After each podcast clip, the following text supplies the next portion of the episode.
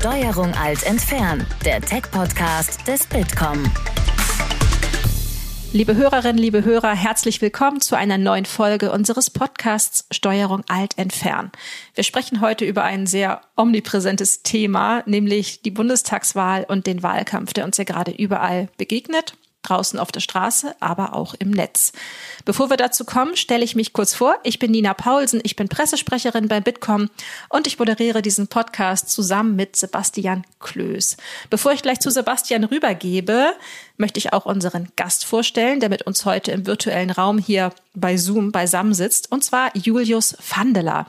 Julius ist Kampagnen- und Strategieberater für politische Organisationen, für NGOs und Unternehmen und er hat auch im US-Wahlkampf 2012 bei der Wahlkampagne von Barack Obama den Bereich Wählermobilisierung in Ohio geleitet.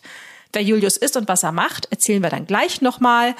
Erstmal gebe ich rüber zu Sebastian. Ja, danke Nina. Ich bin Sebastian Klöß. Ich bin Bereichsleiter für Consumer Technology und AR und VR beim Bitkom. Betreue da die schönen Themen rund um Smart Home, um AR, VR und auch Streaming.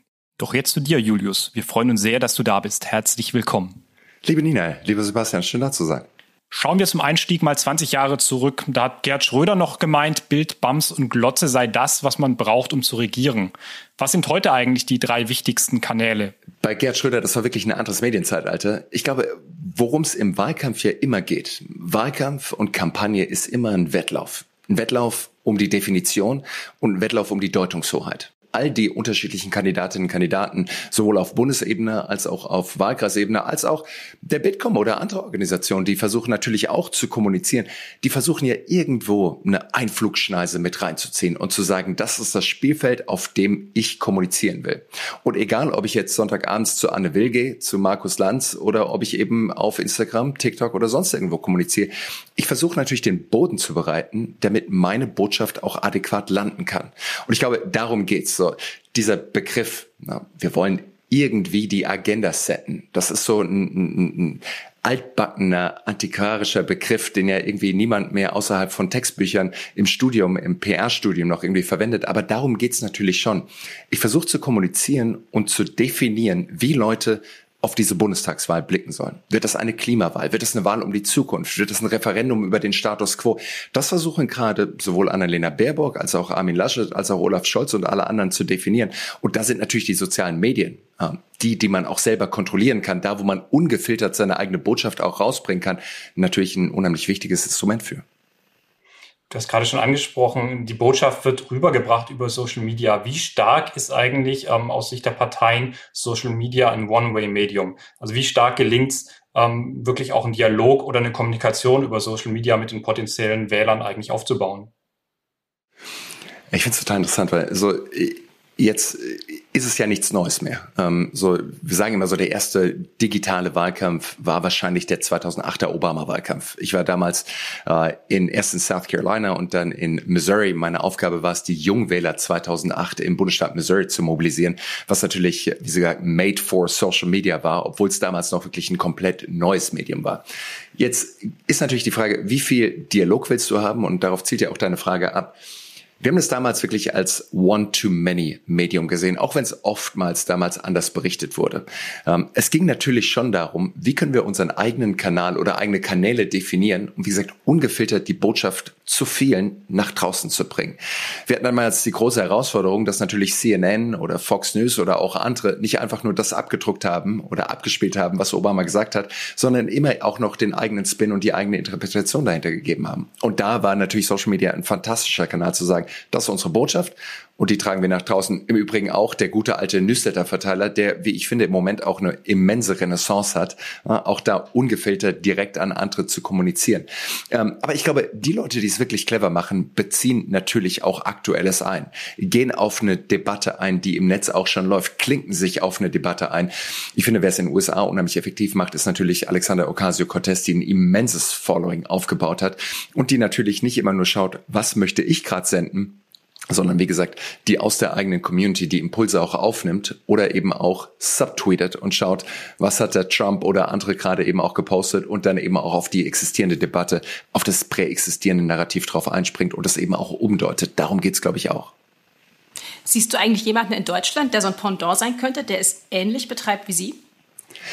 Ich glaube, es gibt einige. Ähm, und da kann man auch über unterschiedliche Kanäle sprechen. Ne? So, ich finde, ähm, so der neue Kanal in diesem Wahlkampf, ein Kanal, den wir auch 2008 und 2012 im Obama-Wahlkampf noch überhaupt nicht hatten, ist natürlich TikTok. Und da gibt es einen Kandidaten, der wirklich so der unlikely candidate ist. Äh, Thomas Sattelberger von der FDP, der mittlerweile wirklich eine Legende ist äh, auf TikTok. Da sind alle anderen weit abgeschlagen. Also wie gesagt, es gibt unheimlich viele Leute, die das Medium raussuchen und natürlich auch die politische Agenda mit befeuern. Jetzt ist einfach nur die Frage, auch da wieder, das ist der Klassiker, was will ich damit erreichen? Äh, wie viele von diesen Followern von Herrn Sattelberger sind auch wirklich in seinem Wahlkreis und erwägen es dann auch wirklich, die FDP zu unterstützen? Das ist dann die zweite Frage. Also Taktik, Reichweite, Maßnahmen und Ziele müssen halt auch irgendwie in Einklang gebracht werden. Und das ist, glaube ich, die Königdisziplin im Wahlkampf, dass immer auch, wie gesagt, mit Blick auf den Wahlabend, 18 Uhr, wann die Wahllokale schließen zu sehen und zu sagen, ah, wie kann ich meine Botschaft verbreiten? Wie kann ich die Agenda setzen, dass ich die richtige Antwort habe auf die Fragen, die sich Leute stellen? Aber vor allem im Idealfall natürlich auch noch meine Leute zu aktivieren, sie zu mobilisieren, dass sie dann auch am Wahlamt die Stimme für mich machen. Hm. Also wenn ich dir so zuhöre, dann ist TikTok ja anscheinend ein cooles Tool, um irgendwie eine, um sich bekannt zu machen ähm, in einer gewissen Zielgruppe, um vielleicht viele Follower zu kriegen. Aber kann ich auch Agenda-Setting betreiben? Also kann ich die Agenda bestimmen über TikTok? Wahrscheinlich in einer gewissen Community schon. Und ich glaube, da kann man auch einmal in die Statistik reinschauen. Wenn wir uns anschauen, ne, ähm, wer geht eigentlich wählen? Wir hatten 2017 bei der letzten Bundestagswahl, äh, war, lag die Wahlbeteiligung bei 76,2 Prozent. Fünf Punkte hochgegangen im Vergleich zu der davorliegenden Bundestagswahl äh, 2013. Und jetzt ist natürlich die große Frage, wer geht dieses Mal wählen? Ähm, wie viel werden sie auch die Wählen gehen? Was, glaube ich, feststeht, ist, dass junge Leute mit einer hohen Wahrscheinlichkeit auch wieder in deutlich geringeren Zahlen wählen gehen werden als die 40, 50, 60-Jährigen. Also durchschnittlich ist es ja immer so, dass äh, die Wahlbeteiligung bei den 18 bis 25 bzw. 30-Jährigen bis zu 10 Punkte unten drunter liegt. Und wenn das natürlich jetzt Teil von meiner Message ist, Teil von meiner politischen Agenda, alle Themen, die natürlich auch zukunftsorientiert sind. Wie sieht das eben auch aus mit dem Klima? Und da muss ich natürlich auch dorthin gehen, wo junge Menschen sind. Und kann natürlich auch dort dann eben in, genau in diesen Communities, äh, in diesen Netzwerken auch die Agenda setzen. Aber nichtsdestotrotz, ähm, wenn man sich die Reichweiten auf TikTok anschaut und das dann eben auch vergleicht mit den fünf Millionen Leuten, die am Sonntagabend bei Anne Wild zuschauen, ähm, auch die Multiplikatoren anschaut, dann macht es natürlich immer noch einen großen Unterschied, wenn ich da erreichen kann und auch erreichen will. Mhm. Wenn wir über Online-Wahlkampf sprechen, sprechen wir meistens ja über die sozialen Medien und wie die Politiker dort performen. Spielt eigentlich auch die klassische Kandidaten- oder Partei-Website irgendeine Rolle? Bestimmt für irgendjemanden auch. Ähm, Im Zweifelsfall wahrscheinlich so zwei, drei Journalisten, die halt so Due Diligence machen und sagen, wir schauen auch mal auf dieser Kandidaten-Webseite äh, vorbei und gucken, was die da für ein Positionspapier veröffentlicht haben oder irgendwie versuchen, den Kontakt zum Pressesprecher zu bekommen. Mein Eindruck ist, dass es nicht wirklich eine große Rolle spielt. Und da kann ja auch jeder, der hier gerade zuhört und jede, die gerade zuhört, schauen so, angenommen, ihr hört einen Namen von einem bestimmten Politiker. Also geht ihr als erstes auf die Webseite oder schaut ihr halt als erstes, was die in den letzten 24 Stunden auf TikTok oder wahrscheinlich nicht auf TikTok, aber zumindest auf Instagram gepostet haben oder auf Twitter. Ne? Das ist wahrscheinlich so die erste, die erste Anlaufstelle für die meisten. Und äh, dementsprechend würde ich wahrscheinlich die Webseite erstmal depriorisieren, ähm, wo ich das Geld investieren würde in meinem eigenen Wahlkampf. Nichtsdestotrotz steckt ja aber noch was anderes dahinter. Wahlkampf ist ja auch immer Organisation. Äh, es hat auch immer dieses List-Building-Element drin. Muss dir vorstellen, wir haben 299 Wahlkreise in Deutschland. Jeder Wahlkreis hat so etwa 225, 235.000 äh, potenzielle Wählerinnen und Wähler, also Wahlberechtigte. Und du musst dir natürlich schon überlegen, wie kriege ich meine Mehrheit in diesem Wahlkreis zusammen? Und wie kann ich natürlich auch früher oder später Leute an mich binden? Und wenn man jetzt so das Arsenal des Direktkandidaten, der Direktkandidatin zusammensucht, dann kann man natürlich eine Postwurfsendung machen und erstmal jeden Haushalt befeuern. Vielleicht grenzt man das noch ein mit einem bestimmten Targeting, dass man da bei der Post direkt dann auch in Auftrag geben kann. Man hat seine bezahlte Social Media Werbung, äh, macht Google Ads und so weiter, macht die ganzen Veranstaltungen, Offline-Wahlkampf, Haustür-Wahlkampf, aber hat eben auch noch das Virtuelle und das Digitale. Und man versucht ja natürlich schon mit jedem Kontakt, den man hat, egal ob Infostand, für den Fall, dass es möglich sein sollte, an der Haustür oder eben auch im Netz nicht nur einmal eine Botschaft zu senden, sondern im Idealfall natürlich auch noch irgendwie eine Adresse zu bekommen. Sei es eine E-Mail-Adresse, sei es ein Cookie, den man hinterlegen kann, sei es ein Follower oder eine Followerin, die man dann auch danach erneut kontaktieren kann. Dann wird nämlich der Cost per Contact geht natürlich dann runter, wenn ich nicht jedes Mal neu Geld investieren muss, um jemanden ansprechen zu können.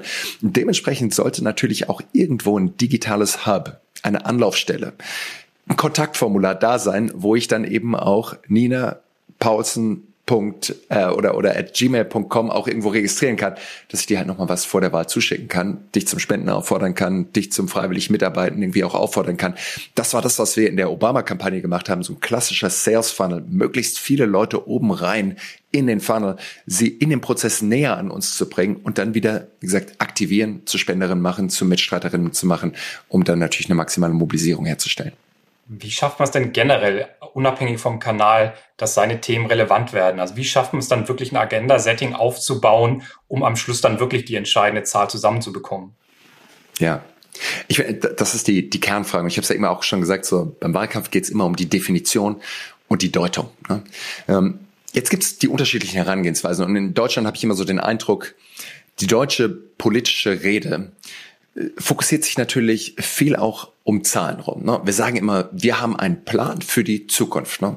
Das andere ist aber, man muss natürlich auch irgendwo eine Vision artikulieren. Und ich finde es so spannend, auch da wieder in die USA zu schauen. So Martin Luther King hat damals gesagt, I have a dream. Ne? I have a dream und hat wirklich ein Land inspiriert, eine Nation inspiriert und auch mobilisiert. Wenn ich dann eben nach Deutschland schaue, dann sehe ich halt oftmals so, I have a plan. Und da ist halt der große Unterschied zwischen Traum, Vision, Zuversicht äh, versus dem Plan, dem Konkreten. Und beides braucht es natürlich. Jeder will auch wissen, wie willst du denn auch dafür bezahlen, äh, wie du dir äh, den, den, die Energiewende vorstellst oder was auch immer es ist, die Digitalisierung. Aber ein richtig guter Wahlkampf, ähm, glaube ich, folgt dem ältesten Prinzip der politischen Kommunikation.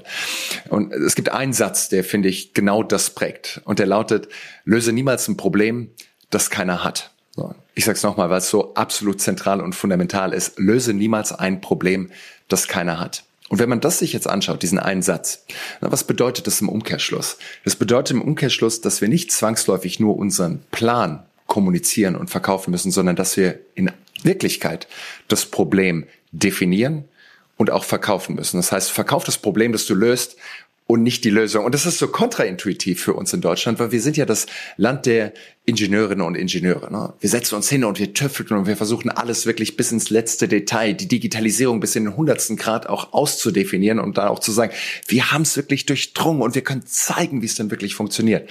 Aber erstmal, wie gesagt, müssen wir die Agenda setzen und wir müssen überhaupt erstmal definieren, wie die Leute auf ein Thema schauen sollen und wie man es dann möglicherweise auch danach lösen kann. Und deshalb müssen wir das Problem verkaufen und so die Agenda auch definieren. Erst dann können wir eben auch andocken. Welche dominanten Themen siehst du denn aktuell? Also welche Themen muss man bespielen, um erfolgreich im Wahlkampf zu sein jetzt? Naja, worum geht's in einem Wahlkampf? Ne? Bill Clinton hat mal 1992 im Wahlkampf gesagt, Elections are about the future. Bei Wahlen geht's immer um die Zukunft. Und in der Politik, finde ich, sollte es auch immer um die Zukunft gehen. Es ist ein Wettlauf, um zu definieren, wie die Zukunft aussehen soll. Das sollte jeder Kandidat, jede Kandidatin machen. Jetzt können wir uns aber auch ein paar andere Wahlkämpfe anschauen. In der Vergangenheit zum Beispiel. Angela Merkel 2017. Was hat die gesagt? Die hat nicht erklärt, wie die Zukunft aussehen soll, sondern die hat gesagt, Sie kennen mich. Ne? Deutschland geht's gut und so soll es auch bleiben keine Experimente, wählt nochmal vier Jahre mich und nicht den Halotri von der anderen Partei, den ihr auch noch nicht wirklich einschätzen könnt, sondern Stabilität bedeutet Angela Merkel, wir haben Vollbeschäftigung und so soll es auch weitergehen. Und dementsprechend muss man natürlich sagen, in einem klassischen Wahlkampf gibt es immer so zwei unterschiedliche Herangehensweisen. Die Leuten, die, die Kandidatinnen und Kandidaten, die im Amt sind, wollen natürlich auf jeden Fall das Ganze als Choice haben. Das heißt, sie sagen, entweder ich schaut her, ich habe das Land gut geführt, oder die anderen, und dann kommt das große Fragezeichen, oder die wollen im Endeffekt das Land in die falsche Richtung führen. Die Leute, die herausfordern, ne, die aus der Opposition kommen, die wollen natürlich ein Referendum über den Status quo haben und im Endeffekt eine Abwahl haben. Das heißt, Nina, wenn du in die Wahlkabine gehst am 26. September, sollst du dir die Frage stellen, das, was der Sebastian die letzten vier Jahre da verzapft hat, so, das war die absolute Katastrophe. Wir brauchen jetzt auf jeden Fall einen Neuanfang. Das ist zumindest das Argument, äh, das ich dann dir gegenüber machen würde, wenn ich gegen Sebastian kandidieren würde. So. Sebastian ist schlecht für Deutschland, wir brauchen einen Neuanfang. Diesen Wahlkampf ist natürlich alles anderes, weil zum ersten Mal in der Geschichte der Bundesrepublik kein amtierender Kanzler oder Kanzlerin nochmal antritt. Das heißt, das Feld ist weit offen. Und auch Armin Laschet ist natürlich nicht Teil der Bundesregierung. Der einzige, der Teil der Bundesregierung ist, ist Olaf Scholz. So. Und wie gesagt, das ist eine Situation, die wir so noch nie hatten. Und dementsprechend fehlt natürlich auch die Datengrundlage zu sagen, wie es jetzt hier auch ausgeht, weil so viel noch unfassbar volatil ist und wir eben, wie gesagt, keine Referenzdaten haben, auf die wir uns auch irgendwie berufen können. Aber es ist zumindest spannend zu sehen, wie jetzt jeder so versucht, sein Narrativ zu finden. Annalena Baerbock, die sagt, es geht um die Zukunft. Wir haben viel zu zögerlich und auch zu verhalten reagiert in der Corona-Pandemie und auch davor. Wir sind die Themen nicht frontal angegangen. Es braucht einen Politikwechsel. Und ich finde, sie kann natürlich auch viele Belege liefern, zu sagen, meine Güte, Digitalisierung, wir sind teilweise noch in der Steinzeit, wenn ich mir die Faxgeräte in den Ministerien anschaue, äh, wenn ich mir die Overhead-Projektoren in vielen der Klassenzimmer anschaue. So, so kann es doch nicht weitergehen. Wir brauchen jetzt einen Neuanfang. Olaf Scholz sagt, meine Güte, am Ende des Tages haben wir es doch noch ganz gut hinbekommen. Und der setzt natürlich auch drauf, dass ein Großteil der Deutschen durchgeimpft werden und den ganzen Sommer im Biergarten saßen und sagen, meine Güte, so schlecht ist es gar nicht gelaufen. Und jetzt geht es eben darum, wie wir mit den knappen Ressourcen maximal das Beste für Deutschland rausholen können. Und er sagen kann, ich bin schon im WLAN eingeloggt im Kanzleramt, weil ich schon so oft da war. Äh, ich weiß, wie die Verwaltung funktioniert und ich bin der Einzige, der es auch wirklich in der Hand hat und weiß, wie man diese großen Projekte und Veränderungen auch in der Struktur umsetzen kann, da wo die Grünen vermeintlich noch unbeleckt sind. Und Armin Laschet hat natürlich auch sein Narrativ für die Zukunft. Dementsprechend, wie gesagt, das ist der Wettlauf gerade und das ist, was auch im Wahlkampf verhandelt werden muss. Lass uns einmal über die Frage sprechen, worüber die Wählerinnen und Wähler am Ende eigentlich abstimmen. Stimmen die jetzt mehr über Themen ab oder über Personen oder über beides? Und die Frage ist ja auch, wie bringe ich als Kanzlerkandidat oder Kanzlerkandidatin Inszenierung und Inhalte in eine gute Balance? Inszenierung und Inhalte in eine gute Balance. So, jeder Kandidat, jede Kandidatin, die zu mir kommt und sagt so, ich würde gerne äh, Wahlkampf machen und können Sie mich dabei unterstützen? Oder auch jede Initiative, die kommt und sagt, wir würden gerne hier mit politisch kommunizieren. Ich stelle mal zwei Fragen. Ähm, das sind für mich so die zwei essentiellen Fragen, die jeder Kandidat auch beantworten können muss. Die erste Frage lautet, warum kandidierst du? Und das ist übrigens auch die schwierigste Frage, die du jedem Politiker, der Politikerin stellen kannst. Warum kandidierst du? Und die, die klassische Antwort, ich muss mal lachen, weil ich es wirklich schon mal gehört habe, so die klassische Antwort ist dann, naja, ähm, der Paul wollte es dieses Jahr nicht mehr machen. Äh, der Kurt hat gesagt, er bleibt Schatzmeister und deshalb haben sie gesagt, Wolfgang, kannst du es nicht nochmal machen. Ne? Ähm, oder Sebastian, kannst du es nicht nochmal machen? Und deshalb kandidiere ich jetzt, weil, wie gesagt, der Wolfgang und der Kurz nicht machen wollten. Und das kann natürlich nicht die Antwort sein. Ähm, die amerikanische Variante ist, gestern Nacht bin ich aufgewacht und der liebe Gott stand bei mir und vor mir und hat mir gesagt, äh, äh, lieber Nina, äh, ich brauche dich, äh, du musst rausgehen und das Land retten. Das kann natürlich auch nicht die Antwort sein, zumindest in den Großteilen von Deutschland nicht. Vielleicht in irgendwelchen Wahlkreisen im Süden kommt man damit durch. Insofern, man muss irgendwie das rational definieren, warum kandidierst du? Das ist die erste Frage, warum ich? Also was treibt mich an? Was für Kompetenzen bringe ich auch mit? Ähm, was zeichnet mich aus, dass ich mir das auch wirklich zutraue? Und die zweite Frage lautet, warum jetzt? Also warum genau zu diesem jetzigen Zeitpunkt? Warum nicht wenn ich ein bisschen mehr Erfahrung gesammelt habe in vier Jahren oder in acht Jahren, ne, sondern warum genau jetzt? Warum die Herausforderungen, die Probleme, die wir da draußen sehen, warum bin ich die richtige Antwort oder die Ideen, die ich auch mitbringe, die richtige Antwort? Das heißt, es braucht ein Rational und dementsprechend auch ein Argument, das man Leuten machen muss. Also das ist, glaube ich, absolut essentiell, wie man Themen und natürlich dann auch die eigene Motivation miteinander verheiraten kann, um so rauszugehen und eine kohärente Botschaft zu haben. Mhm. Worauf meine Frage, glaube ich, gerade auch ein bisschen abzielt, ist, was ist, wenn die Inszenierung die Inhalte überlagern, vielleicht auch bei einer Wahlentscheidung? Also ich frage mich schon, äh, verändert der personalisierte, der inszenierte Online-Wahlkampf, darüber sprechen wir hier ja vornehmlich, die Politik, wenn politische Inhalte, sage ich mal, in 280 Zeichen passen müssen oder eben in ein zehnsekündiges TikTok-Video. Ja. Ich meine, was du ansprichst, ist die, die, die Frage nach der Authentizität. Ne? Und das geht ja immer einher mit Inszenierung. Ich kann was überinszenieren, nur dann wirkt das natürlich irgendwann nicht mehr authentisch. Ne? Wir kennen das alle, so äh, wenn wir Leute irgendwie auf Social Media sehen und dann plötzlich sehen wir sie in der Realität und wir sagen, wow, was für eine Diskrepanz. Äh, ich habe mir das ganz anders vorgestellt, das passt nicht mehr. Dann kommt diese Dissonanz zustande und du bist im Zweifelsfall enttäuscht und wendest dich dann auch wahrscheinlich ab. So. Äh, ich, ich hatte mal ähm, einen Moment, wo ich, äh, ich werde den Namen nicht nennen, aber ein, Autor ähm, kennengelernt habe. Ich bin der größte Fan, habe alle seine Bücher gelesen, fand ihn immer großartig und äh, habe bei einer öffentlichen Lesung stand ich wirklich drin, habe geklatscht und ich größter Fan. Und dann war ich bei der Lesung, er läuft danach zu seinem Auto und ich laufe rüber und ich sag, habe wirklich meinen ganzen Mut zusammengenommen und habe gesagt so, können wir zusammen ein Selfie machen? Und er schaute mich halt an, musterte mich kurz und sagte, nö, ich habe keinen Bock. So. Und es war halt, nachdem ich wirklich drei Jahre lang alles von ihm gelesen habe, jede YouTube-Aufzeichnung bei der Harald Schmidt Show und alles nochmal irgendwie von vor 20 Jahren nachgeschaut habe. Und es war so ein desillusionierender Moment, wo ich dachte, mein Idol, mein, mein, mein Liebling hier tritt mich hier mit Füßen. So. Und seitdem habe ich auch nichts mehr von ihm gelesen. So. Also es ging relativ schnell, äh, muss man dazu sagen. Äh, ich habe andere gefunden.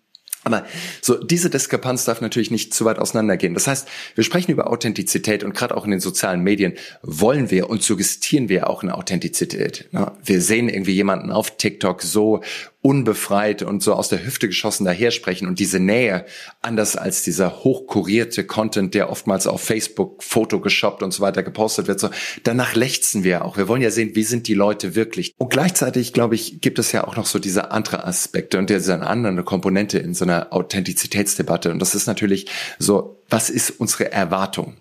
An die Rolle, die auch jemand spielt. So Authentizität kann man nicht nur so allgemein denken, sondern wir haben alle unterschiedliche Rollen. Ne?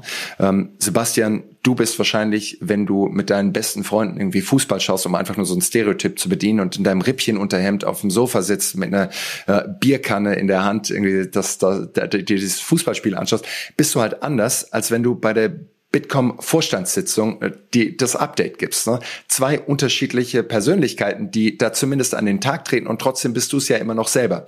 Das heißt, wir haben unterschiedliche Rollen, in die wir reingehen und dementsprechend brauchen wir halt auch eine professionelle Authentizität oder vielleicht eine Authentizität in der Rolle. Und ich glaube, da darf eben die Diskrepanz nicht zu groß sein. Wir müssen die Erwartungen, die natürlich auch an uns in der bestimmten Rolle, die des Kandidaten oder auch die des besten Freundes gestellt werden, dass wir dieser Rolle halt eben noch gerecht werden. Und das war eben auch mein Erlebnis. Ne? Ich sah eben diesen tollen Autor, äh, den ich angehimmelt habe, äh, und dann eben habe ich den im privaten Setting gesehen und es hat dann eben überhaupt nicht mehr gepasst. Du hast jetzt sehr viel über das Authentische gesprochen. Es gibt ja gerade das Gegenteil, das große Gefakte. Wie groß ist gerade im Social Media Wahlkampf denn die Gefahr von Desinformation, von Falschmeldungen oder auch Propaganda?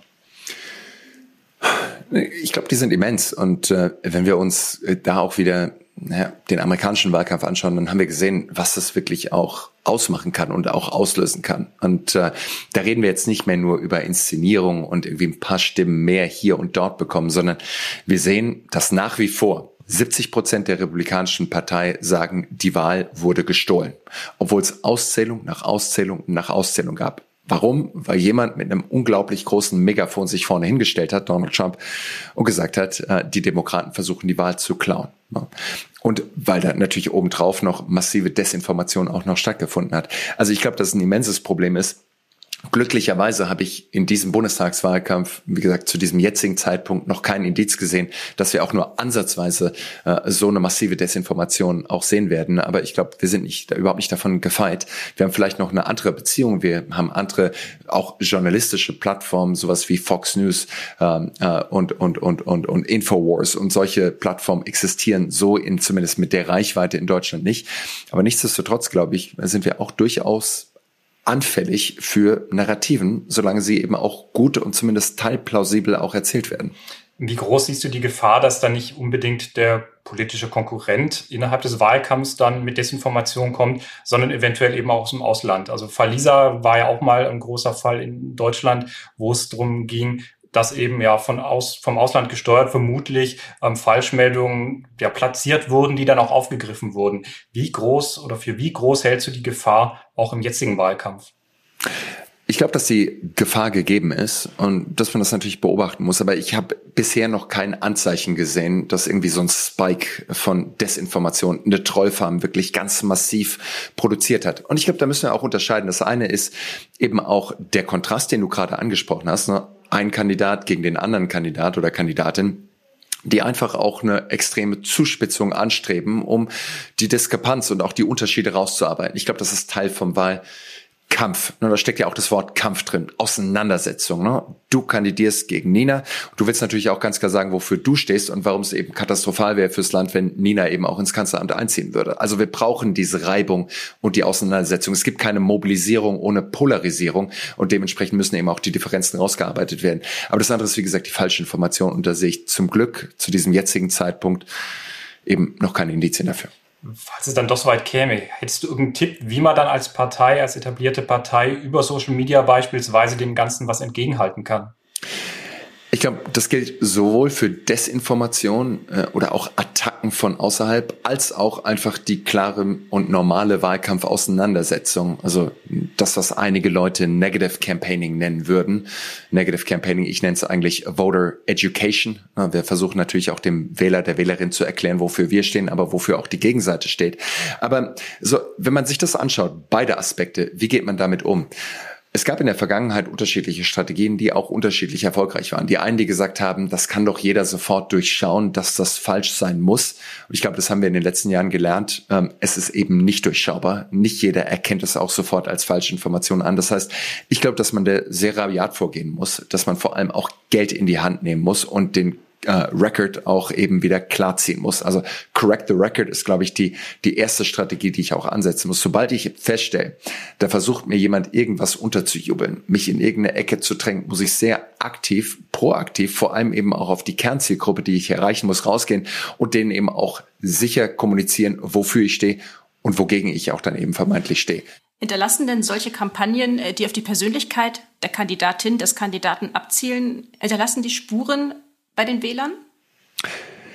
Ich meine, auch wenn wir es nicht wahrhaben wollen, das, was ihr vorhin auch Negative Campaigning genannt habt, so, das hinterlässt Spuren. Ähm, niemand gibt das zu. Wenn man Umfragen macht, und es gibt unheimlich viel Wahlforschung aus den USA, wo Leute gefragt werden, hören Sie dann auf solchen Negative Campaigning Spots? So, kommt so ein negativer Wahlwerbespot im Fernsehen, kommt der an, sagen alle, nein, das kann ich sofort entlarven, das ist alles Humbug, da schaue ich nicht hin. Die Realität ist aber, dass genau solche Narrative hängen bleiben. Ähm, und ich glaube, es gibt ein wunderbares Buch von Ezra Klein, ähm, Journalisten, ähm, der sich Polarisierung angeschaut hat und das auch wirklich erforscht hat. Und ähm, da gibt es ein paar interessante Learnings draus. Polarisierung an sich ist ja erstmal nichts Negatives. Ne? Wir brauchen eine gewisse Zuspitzung, um auch zu wissen, wo wir die Leute verorten. Aber es gibt einen Aspekt, der ist wichtig. So, das eine ist Polarisierung, das andere ist Sortierung. Im ersten Schritt wollen wir uns erstmal sortieren. Wenn wir ein neues Thema auf die Agenda setzen, keine Ahnung, äh, ähm, Legalisierung von Cannabis zum Beispiel. Und das ist ein Beispiel, das er auch in seinem Buch bringt. Ne? Äh, da sagen wir dann eben, 30 Prozent sind vielleicht dafür, 30 Prozent sind dagegen. Ergo bleiben noch 40 Prozent, die unentschlossen sind. Jetzt fangen wir eben an zu kommunizieren und Kampagne zu machen, um zu versuchen, diese verbleibenden 40 Prozent rüber auf unsere Seite zu bringen. Das heißt, im Idealfall sind es dann am Schluss 30 gegen 70 Prozent, 30 dafür, 70 dagegen oder andersrum, je nachdem, wie man auf das politische Thema draufschaut. Aber wir wollen, dass sich die Leute sortieren. Wenn wir jetzt aber noch einen Schritt weitergehen, dann braucht es natürlich auch, um Mobilisierung zu erzeugen, dass man nicht nur sagt, wir sind dafür, aber die andere Seite, die dagegen ist, die liegen falsch. Und die wollen dir deine Freiheit vielleicht auch rauben oder sonstiges. Und erst so wird natürlich auch die Intensität nach oben getrieben. Das heißt, wir haben immer so eine Diskrepanz zwischen hin zu etwas Positivem, in der Zukunft gerichteten und weg von etwas Alten. Nimm die Kernenergiedebatte und den Ausstieg darüber. Ne? Es war hin zu erneuerbaren Energien, die sauber sind und so weiter und weg von der großen Kernenergiebedrohung, die damals nach Fukushima eben auch äh, das Thema in der politischen Debatte war. Weg von versus hinzu. Und das Weg von ist natürlich immer deutlich stärker mobilisierender als das vermeintlich softere und positivere hinzu.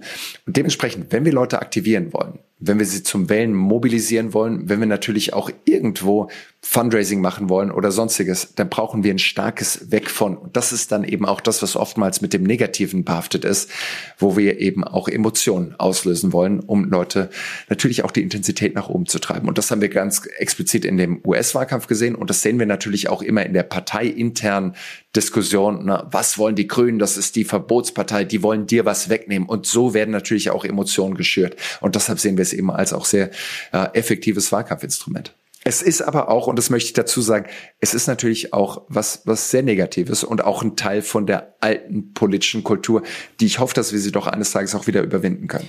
Du hast gerade sehr stark von Aktivieren, von Mobilisieren gesprochen. Wie stark schafft man es denn über einen Social-Media-Wahlkampf wirklich, Leute zu erreichen, die eigentlich vielleicht ohnehin wählen? Also wie stark bleibt man eigentlich in seiner eigenen Blase von den eh schon Überzeugten?